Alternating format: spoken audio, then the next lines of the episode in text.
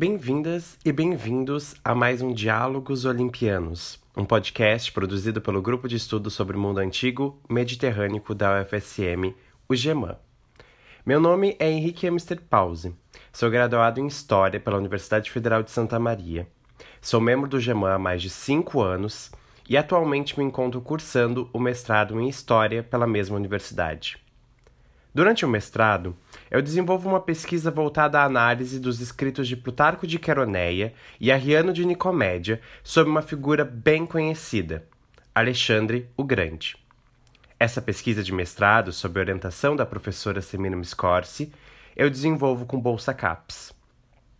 Contudo, este episódio que vocês irão ouvir hoje, cujo tema é o homerotismo e humor nos epigramas de Marcial, é uma gravação que eu realizei no intuito de voltar um pouco no tempo e matar a saudade das minhas pesquisas de iniciação científica, desenvolvidas entre os anos de 2015 e 2018 e que gerou o meu trabalho final de graduação, o famoso TFG ou TCC.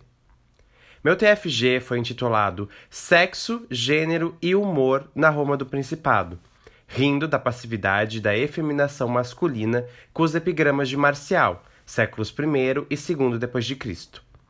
Essa minha pesquisa de iniciação científica recebeu o apoio da Bolsa FIP UFSM e também foi orientada pela professora Semiramis. Bom, espero que vocês gostem do que nós preparamos e vamos ao tema então. Vou começar apresentando o autor do material que trabalhei, o Marcial, e que será base da análise aqui sobre o homerotismo e humor em Roma.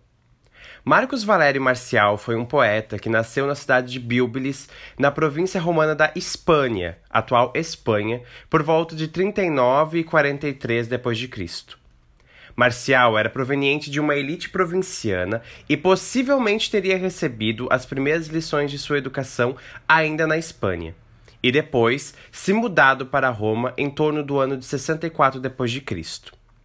Marcial foi para Roma, provavelmente, buscando gozar da mesma sorte que seus compatriotas Sêneca e Lucano, também escritores, possuíam junto às cortes imperiais da época. Entretanto, Marcel passará o resto de sua vida produzindo epigramas, único gênero de poesia que nosso autor se debruçou por toda a sua vida. E, pelo que sabemos até hoje, ele ocupou a posição de cliente de importantes aristocratas da cidade de Roma. Ao que tudo indica, Marcial sabia que Roma era o único lugar onde poderia sobreviver com aquilo que considerava ser a sua vocação, a poesia. Será nessa cidade, então, que Marcial construiu sua fama, com desafios e conquistas que serão encerrados após a morte do imperador Domiciano no ano de 96 d.C. Fato que forçará Marcial a retornar à sua cidade natal por volta do ano de 102 d.C., onde ele também morrerá, provavelmente entre os anos de 103 e 104 d.C. A condição de cliente, em latim, cliens, ocupada por Marcial em Roma, pode ser vista como uma forma de nosso autor sobreviver na cidade. Segundo a historiadora Renata Lopes Venturini, os chamados clientes eram homens livres que cortejavam o patrono em busca de proteção. Sabemos, pela análise dos poemas, como dos epigramas 42 e 79 do livro 4, por exemplo, que o poeta Marcial era possuidor de pequenas propriedades rurais e que possuía até mesmo um escravo. Tudo isso demonstra que Marcial parece ter feito parte de uma espécie de grupo rural provincial de sua região com algum tipo de posse, embora não pareça que as mesmas eram elevadas. Ele era, dessa forma, de uma pequena elite provincial romana que, em Roma, compactuava com o sistema de valores dos seus patronos, não necessariamente fazendo parte dessa alta elite aristocrática romana, visto sua posição de cliens. Segundo o historiador Benedito Ribeiro Júnior, pela necessidade de boas relações e também de rendimentos, Marcial buscou em Roma por um patrono, mantendo a relação de clientela com sua submissão à vida de cliente. Nos primeiros anos em Roma, graças aos seus contatos, parece que Marcial teve uma vida economicamente estável. Em especial seu amigo Sêneca, muito próximo ao imperador Nero, permitirá a Marcial contato quase que direto com a casa imperial da época de Nero, que governou de 54 até 68 d.C. Assim, Marcial se vê aliado e apadrinhado por um dos principais conselheiros do imperador, o que acreditamos ter sido para ele um bom início de carreira. Para sobreviver em Roma, Marcial dependia de seus patronos e da venda de seus livros. No período de silêncio que passou devido a problemas envolvendo seu amigo Sêneca e uma conjuração contra Nero, a chamada Conjuração de Pisão, Marcial teve o apoio de vários poderosos da cidade de Roma e de amigos escritores, em especial do escritor Quintiliano. Marcial voltará aos seus escritos no ano de 80 d.C., quando escreve o Livro dos Espetáculos, uma coleção de 33 epigramas publicados em homenagem à construção do Coliseu.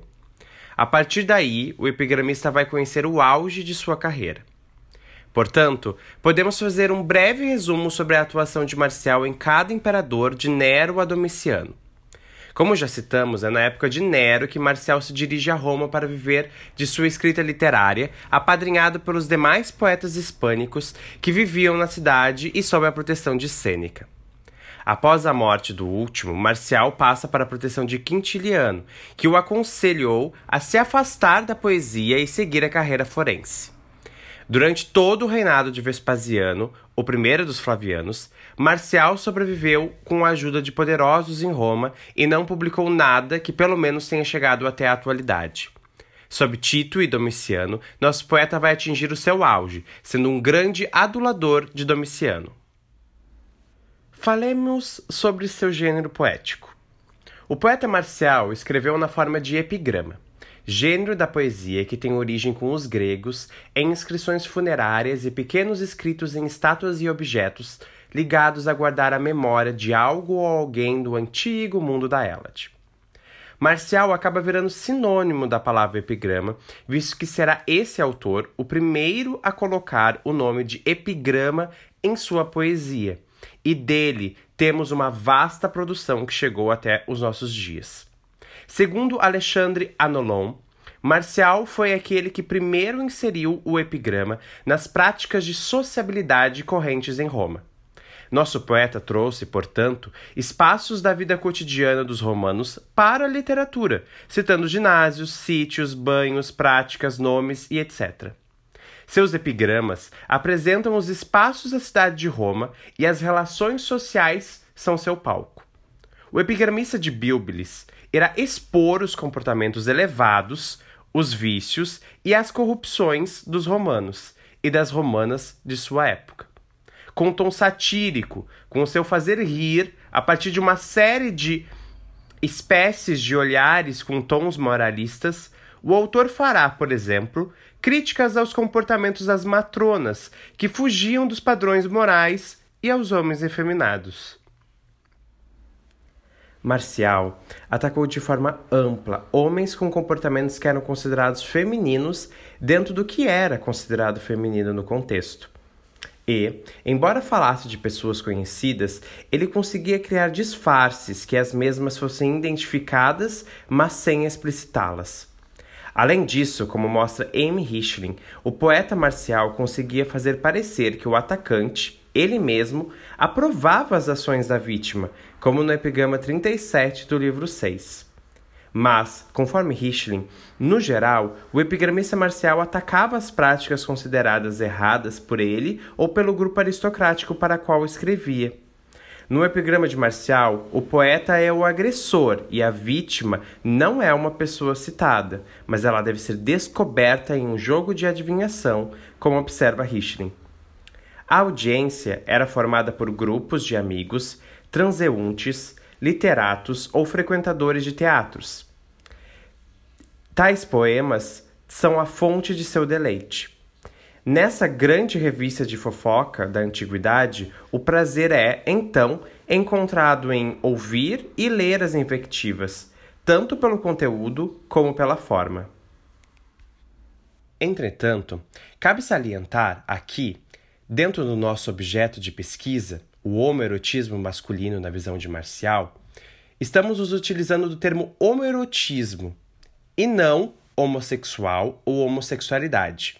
Uma vez que concordamos com Jurandir Freire Costa, para quem usar o termo homoerotismo é, entre aspas, preferível à homossexualidade ou heterossexualidade, porque tais palavras remetem quem as emprega ao vocabulário do século XIX, que deu origem à ideia do homossexual. Isso significa, em breves palavras, que toda vez que as empregamos, continuamos pensando, falando e agindo emocionalmente inspirados na crença de que existem uma sexualidade e um tipo humano homossexual, independente do hábito linguístico que o criou. Eticamente, sugiro que persistir utilizando tais noções significa manter costumes morais prisioneiros do sistema de dominação preconceituoso que qualifica certos sujeitos como moralmente inferiores pelo fato de apresentarem inclinações eróticas por outros do mesmo sexo biológico. Fecha aspas.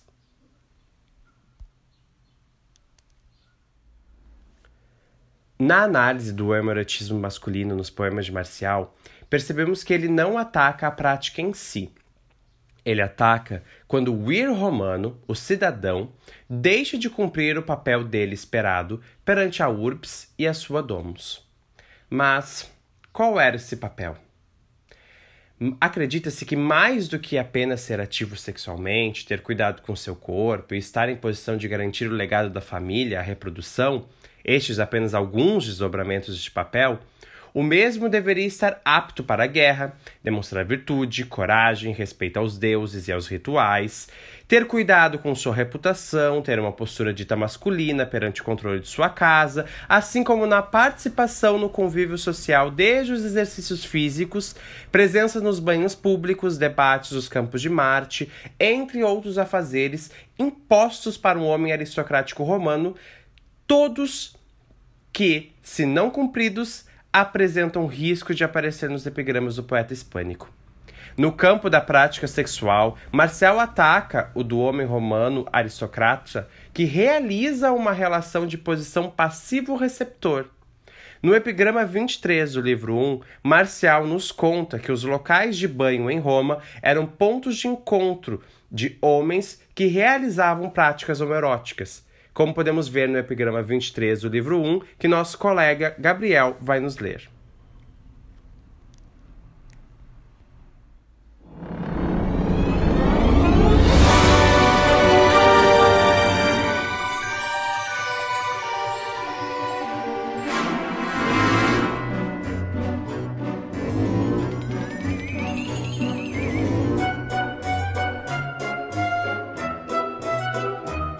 Só convidas alguém, Cota, com quem te lavas. Só nos banhos arrumo os teus convivas. Admirava-me, Cota, jamais me chamares. Agora eu sei que eu não te agradei.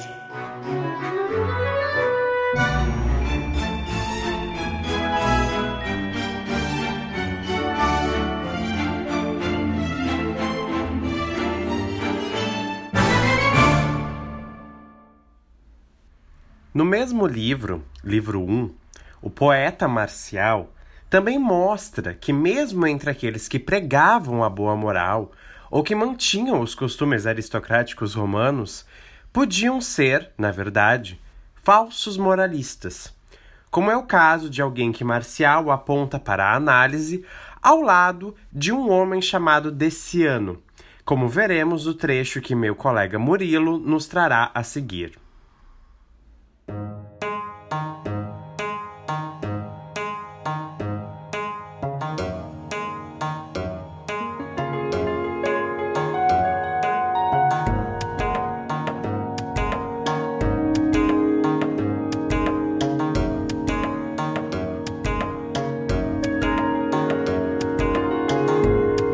Vês desse ano aquele com os cabelos desgrenhados, de olhar severo que mete medo, que fala de Cúrio, de Camilo e de outros patriotas?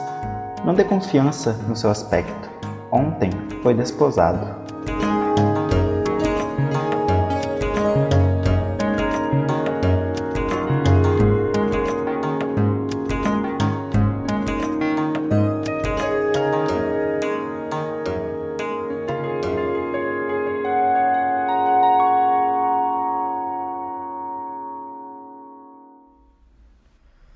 Já no poema 41 do livro 5, lido a seguir pelo Gabriel, Marcial apresenta um legítimo homem considerado efeminado.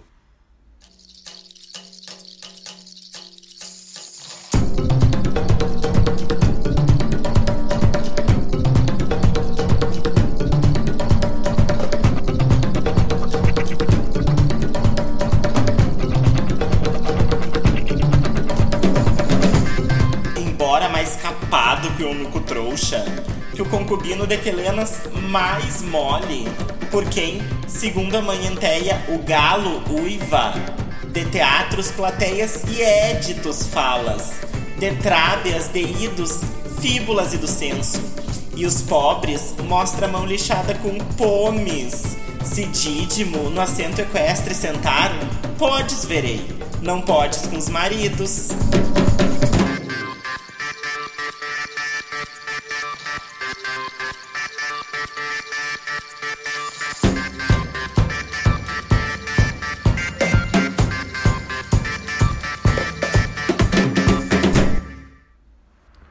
Nesse epigrama lido pelo Gabriel, Dídimo, pela análise de José Maria Blasques, é um grego já inserido nas ordens de status social romana, ocupando a posição de equestre. Podemos perceber que Dídimo não é viril, ou melhor, não mostra o que se é esperado de um vir. É mais branco que o deus Atis, a divindade castrada companheira da deusa frígia Cibele, remetendo que o mesmo possui características de comportamentos de homens efeminados, que irão aparecer em outros poemas. A cor de pele branca contra o modelo de corpo viril esperado, atlético e bronzeado, a fala de assuntos ditos femininos, o teatro e roupas, o gosto pelas cores e pedras preciosas, assim como o luxo. Dídimo fala de teatro, das suas filas e assentos, das leis de togas coloridas e cheias de pedras, as quais ele mesmo talvez use. Marcial ainda mostra que o sujeito a quem ele se refere tinha direito de se sentar nos bancos destinados aos equestres no teatro, e termina seu poema condenando essa condição, visto que, mesmo sendo um equestre, ainda continuava com suas práticas orientais e efeminadas, não tinha esposa e nem herdeiros e abusava do luxo, reforçando sua falta de moral e virilidade, não sendo merecedor de se sentar com os cavaleiros. Relacionando com a questão da virilidade e do homoerotismo, temos também a questão da pilosidade dos homens romanos. Após o crescimento da primeira barba e seu respectivo corte e oferenda ao deus do lar, o Uir romano, a quem espera ser viril e ativo nas relações sexuais e no domínio de si, deveria manter uma série de regulações sobre seus pelos corporais. Assim, qualquer comportamento que não se enquadrava no jogo de símbolos e da moral, do mos maiorum, era punido pelos epigramas de nosso autor. Algumas áreas do corpo, segundo Jean-Paul Toulier, precisavam ser bem observadas nessa questão, como pernas, braços e, em especial, as nádegas. Vejamos o que Marcial escreve sobre essas áreas do corpo no epigrama 62 do livro 2, que o Murilo lerá para nós.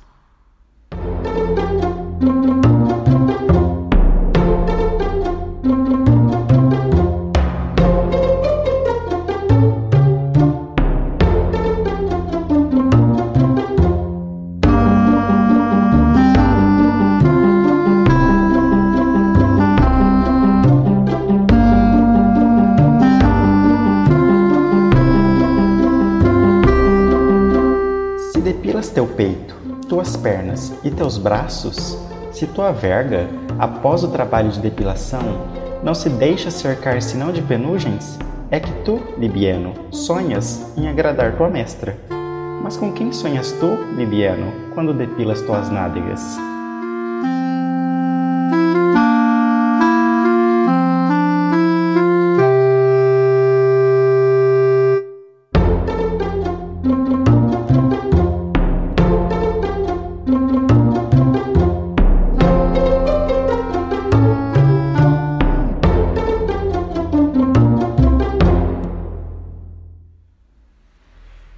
Percebemos, portanto, que algumas áreas do corpo podiam e até deviam ser depiladas.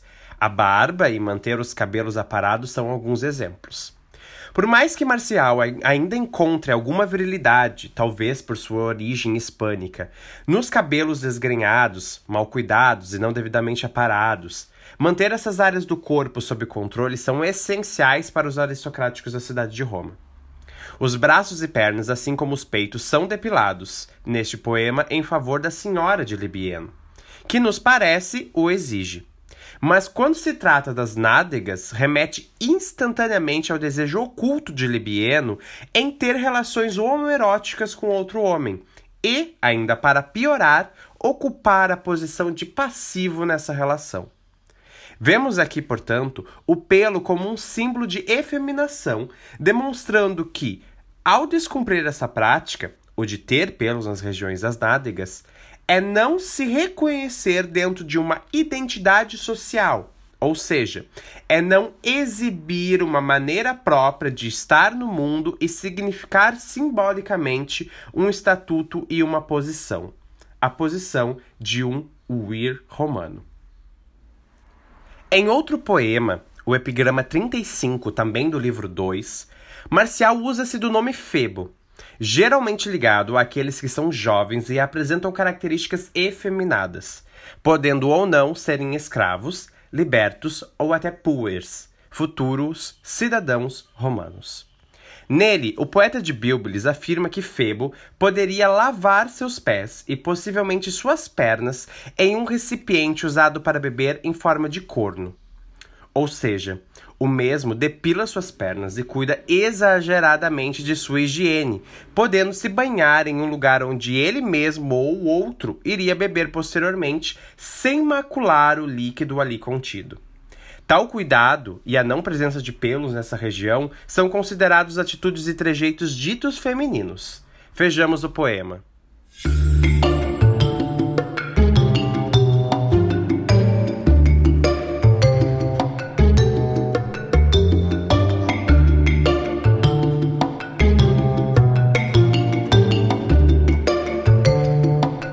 Como tem pernas pares aos cornos da lua, podes, Febo, lavar os pés de um rício.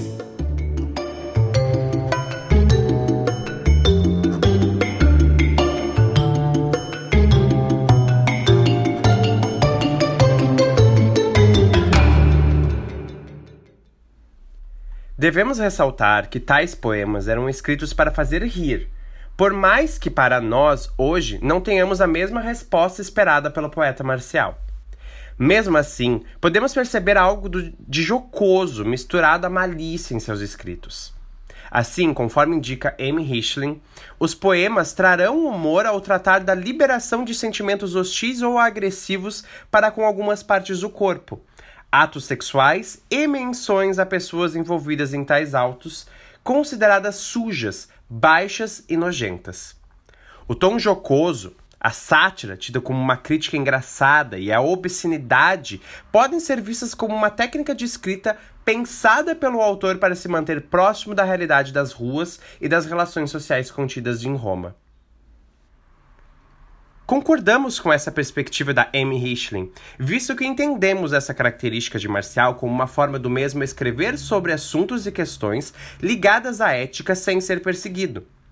Sublinhamos que nos tempos de Marcial, o governo de Domiciano, outros escritores contemporâneos foram perseguidos, como Tácito e Juvenal, por exemplo.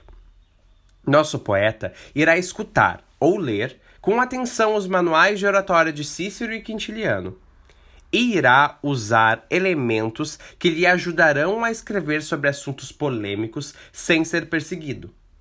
Além do fazer rir, Marcial nunca citava diretamente o nome daquele que acusava, usando nomes genéricos, como já comentei.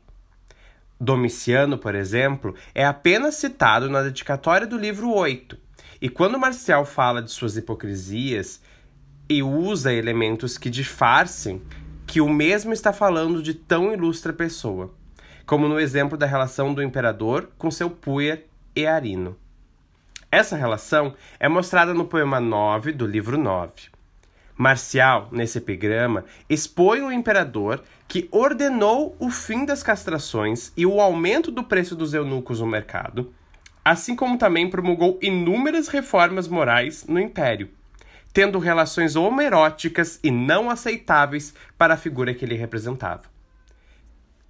Segundo a análise do historiador Benedito Ribeiro Júnior, a comparação de Earino com Atis e Ganimedes aqui informa que a relação entre o garoto e o imperador era afetiva e sexual.